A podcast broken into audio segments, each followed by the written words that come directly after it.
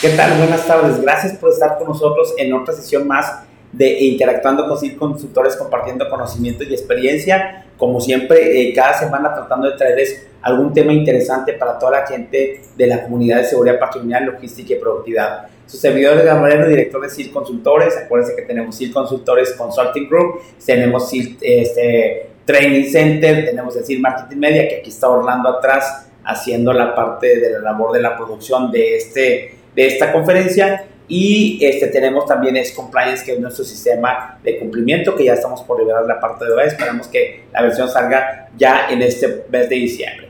Pues bueno, estamos este, con un tema muy interesante que lo hemos titulado Seguridad Patrimonial, dos puntos, eh, realidad versus expectativa.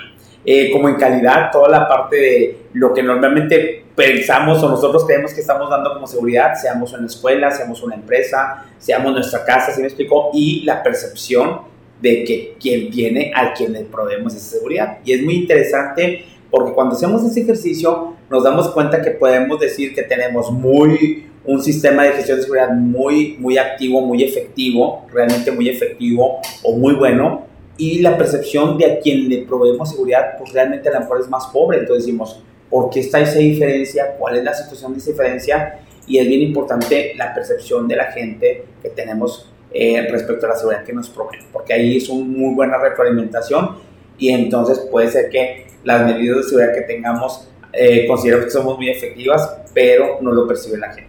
Muy bien, antes de empezar eh, en, el hecho del tema, vámonos con la parte de la promoción, ¿verdad?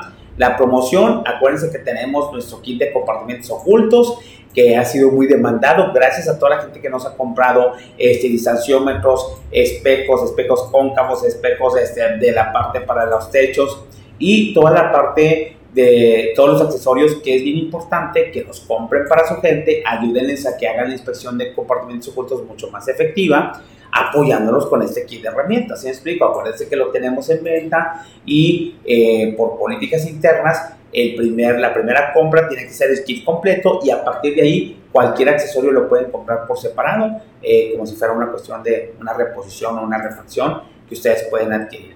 Este, este es muy importante porque acuérdense que es tanto para la gente de oficiales de seguridad como para la gente que hace la inspección, que puede ser también la gente de embarques o la gente que anda haciendo en las líneas de transporte, los intercambistas que también hacen esta función. Acuérdense que lo tenemos disponible para ustedes de manera inmediata y se lo enviamos a toda la parte de la República Mexicana y fuera de México también lo enviamos. Obviamente con un costo ahí de, de, transporte, no de envío. Este, pueden, acuérdense que pueden eh, tener este kit y nos pueden pedir información a www.circonsultores.com o también pueden enviar un correo a contacto arroba o .com, .com, así consultores.com y si no, pues en cualquiera de nuestras eh, nuestras redes sociales o en cualquiera de nuestros, nuestros teléfonos celulares que también está disponible para todo el mundo para que nos contacten y hagan su pedido para la parte de su inspección de comportamientos ocultos, el kit para esa inspección. Muy bien, pues es la promoción del día de hoy.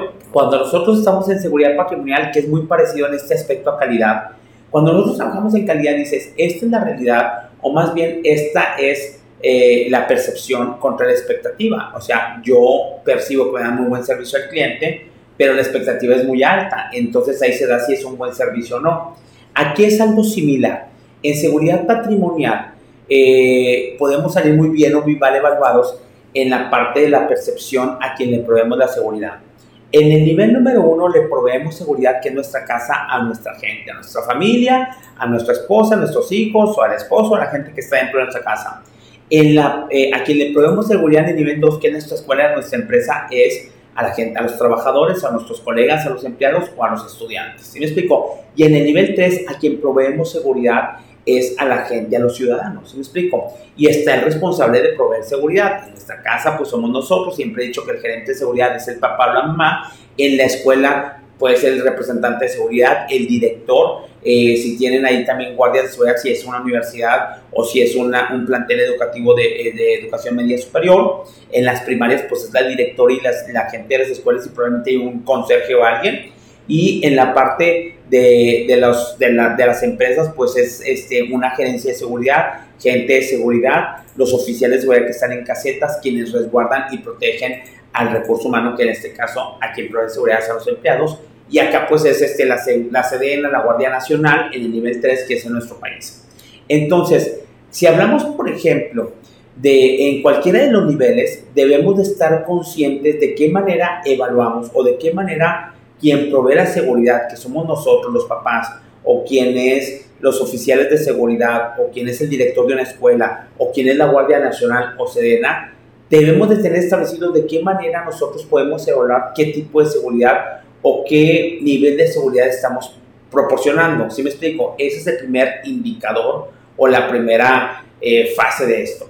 La segunda es la medición de a quien proveemos la seguridad, que en este caso son nuestros hijos, la esposa, los alumnos, los trabajadores de una empresa o los ciudadanos de un país. ¿sí? A quien proveemos seguridad, ¿cómo perciben la seguridad?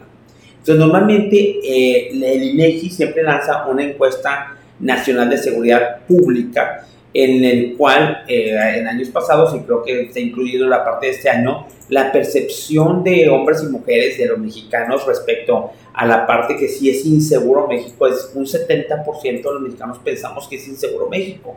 ¿Sí me explico?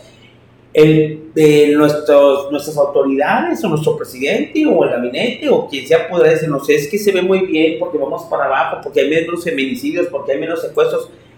Independientemente de las pruebas o las evidencias que nos pueda mostrar la persona, la institución o la autoridad que nos provee seguridad, yo no puedo dejarme sentir inseguro por lo que veo, como este caso de Guadalajara, por lo que vimos en la parte de las ciudades en Irapuato, en Guadalajara, en Ciudad Juárez con la matanza que está en un restaurante de pizzas, murió gente allá afuera.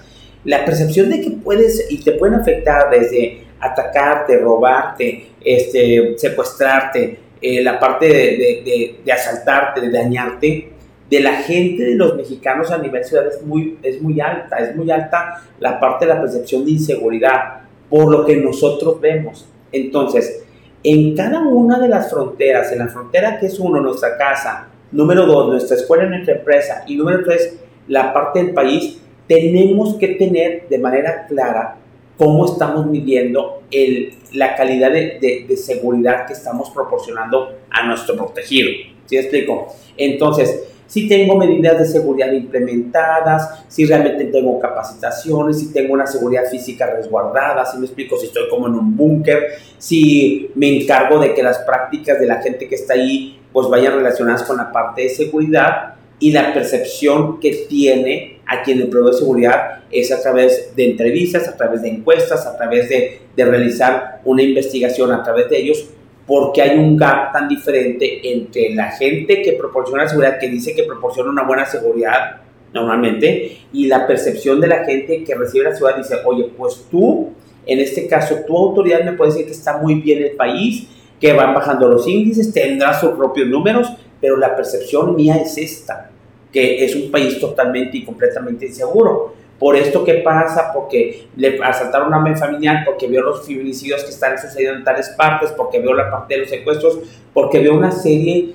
de, de noticias de todos los días de todas las cuestiones que suceden en el país. Entonces, la congruencia entre los que proveen la seguridad y quien reciben la parte de la, de la protección de esa seguridad, quien reciben el servicio de seguridad, debe ser lo más parejo posible si no tenemos allí algo que tenemos que arreglar. Y es bien importante, y voy a volver a hacer lo mismo para que esto les sea de utilidad. A mí me pasa mucho, sobre todo trabajando en las empresas, que los mismos trabajadores de una empresa ven como raro platicar de seguridad, ven como eh, de más, o otra vez más hacer una plática de seguridad, cuando realmente vivimos en un país inseguro yo siento que lo hacemos porque estamos normalizando la inseguridad. Ah, ya vivo aquí así es, nunca va a cambiar nada. Este, y entonces la gente a las empresas les cuesta mucho hacer prácticas seguras, hacer este, eh, implementar medidas preventivas, participar en, en, sistemas de gestión de seguridad, en certificaciones. Batallamos mucho para la participación de la gente porque no la visualiza, porque no la ubica, porque no está sensible a la parte de la parte donde nosotros vivimos que es completamente insegura. Entonces, ¿qué es lo que hacemos? Yo personalmente trato de decirles, a ver, en tu casa es igual que tu empresa. Normalmente en tu empresa estás un montón de horas, en tu casa estás otro montón de horas, son los dos lugares que normalmente pasas la mayor parte del tiempo. Entonces, si nosotros vivimos en nuestro querido México y nuestra casa está en, nuestro, en México, pues como es la casa de todos nosotros, entonces ahí si nosotros nos ponemos a pensar, y se lo voy a platicar, para que después lo apliquen en su escuela, en su empresa o en el país y veamos que es bien similar. Entonces no entiendo por qué la gente se sorprende cuando queremos implementar una medida de seguridad en la escuela o en la empresa o en el país y les pedimos cooperación, si es lo mismo que tenemos en nuestra casa. Muy bien, el responsable de proveer seguridad en nuestra casa es el papá o la mamá, ¿sí? A través de medidas de seguridad que tienen en su casa. Muy bien, las medidas de seguridad va desde los candados que tienes en la parte de las puertas, si tienes las ventanas abiertas, si tienes protectores en la parte de las ventanas, si tienes una barra y tienes picos, si tienes un perro, si tienes alguna lámpara, si tienes un circuito cerrado, este, en la parte de, de los accesos que tienes, si dejas entrar a gente, si dejas a cualquier, a cualquier gente, si eres, si tienes una vida pública abierta, si me explico, si la gente que está dentro de la empresa anda contando los bienes o las cuestiones buenas que tienen en la, en, la casa a sus amigos, a, presumiendo delante en las escuelas, etcétera. Entonces, uno implementa medidas de seguridad. Entonces dices, aquí no se habla de esto, no se publica en Facebook nada de la casa ni en ninguna red social este, tenemos resguardado, todos los que traemos llaves somos responsables de cerrar las llaves, el papá, la mamá y el hermano mayor son responsables de hacer un rondín al, al, al final del día para saber que todo está cerrado, sobre todo si estamos en la noche, si las luces están prendidas, si a lo mejor tenemos un circuito cerrado que está grabando, implementamos medidas de seguridad de manera preventiva que nos ayudan a mantener la seguridad de nuestra casa. Eso es. Ahora, ¿quieren saber? Eso es la parte de que el que provee el servicio pues, del servicio de seguridad, pues decir, si un servicio de seguridad, vamos a ver ahora qué dice la otra parte, qué dice las personas de la casa, la mamá, los hijos, los sobrinos, la abuelita que viven en la casa que teóricamente es segura, si se sienten seguros. Entonces, eso eh, en, la casa podemos, lo podemos hacer en una libretita y podemos platicar. ¿Te sientes seguro? ¿Te sientes seguro? ¿Te sientes cómodo? Este, ¿Te sientes vulnerable? ¿Duermes a gusto? Este, ¿Te sientes que puede ser una fiesta aquí en la casa y, y sentir de que no hay ningún problema? Entonces, cuando nosotros hacemos la encuesta sobre la población de nuestra casa, que son nuestra familia, que es esposa, hijos, abuelitos y sobrinos, los que vivan con nosotros, entonces haz la medición o la comparación entre lo que dice el papá y la mamá que le tiene toda una infraestructura y un medio ambiente seguro y la percepción que tiene la gente respecto a si es seguro. Entonces, no el papá y la mamá dicen que, que les proporciona un ambiente muy seguro, que la casa es muy segura, que tienen las medidas de seguridad muy bien establecidas y la gente que vive ahí se siente segura. Entonces, empatas, ¿sí? ¿Qué es en el nivel 1, que es la frontera de nuestra casa, sentirse seguro? Pues que estoy tranquilo, que no, no ando todo acelerado, que me siento, este, sentir, sentir que, que no se va a meter nadie, este, me siento eh, en la parte eh, cómodo en, en, en, hacer una reunión con mis amigos, si me explico, que nadie me va a decir nada. Este, siento que estoy en una parte donde no va a venir alguien a tratar de entrar a mi casa, aunque sea en la madrugada entonces, ¿por qué? Por las medidas de seguridad que tengo implementadas. Ahora, por el contrario, si los papás piensan que tienen todas las medidas de seguridad y de repente hay cuestiones emocionales del hermanito inclusive que, que, está llorando en la noche, o, o, la muchacha que realmente cierra todas las ventanas y está como con todo encerrado para la cuestión que no le haga nada, o la parte de, de ¿cómo se llama? Que siempre están alertas a ver quién se está viendo por la ventana cuando ese tipo de percepción que tienen en seguridad dices, pues papá o mamá, y ustedes dicen que está seguro en la casa, pero yo me siento siguiendo sintiendo mal. ¿Por qué? ¿Cuáles son las cuestiones de los criterios que está tomando en la percepción la persona que recibe la seguridad? ¿Por qué te está diciendo? Porque tendría una muy buena retroalimentación de quien percibe la seguridad, de quien recibe la seguridad, porque dice que está mal, para retroalimentar a quien provee la seguridad, a ver qué tan cierto es eso, a ver qué tan congruente es eso, a ver por qué tenemos ustedes esa percepción, por las estadísticas, porque me siento mal, porque me siento vulnerable, porque siento que me están viendo, porque no tengo la parte del circuito cerrado, etc. Eso mismo que estamos haciendo en esta casa aplica en las escuelas, aplica en las empresas y aplica en la parte de, de, de, de nuestro país. Entonces, la frontera 3 que nuestro país la gente dice, tú no puedes sesgar lo que la gente siente. Y la gente es una percepción, es un sentimiento y dices, siento que México es inseguro. ¿En qué te basas? ¿Por qué te sientes inseguro? Porque veo gente maleante, porque veo en las noticias que atacaron un restaurante como el de Guadalajara, que es al que yo voy también normalmente, porque eh, tengo la estadística que gente cercana a mí, pues si no le robaron, si no la violaron, si no le quitaron eso en su casa, tengo percepción del delito muy cerca. Y aunque yo no llevo una estadística, mi percepción es que me siento inseguro. Siempre tengo que andar cuidándome de la bolsa, siento, siempre tengo que andar cuidándome de quién va detrás de mí, siempre tengo que cuidándome con mi celular, lo tengo que cuidar súper siempre. ¿Sí explico? Entonces, toda esa percepción que tiene la gente de inseguridad, pues no está incongruente con lo que dicen las autoridades,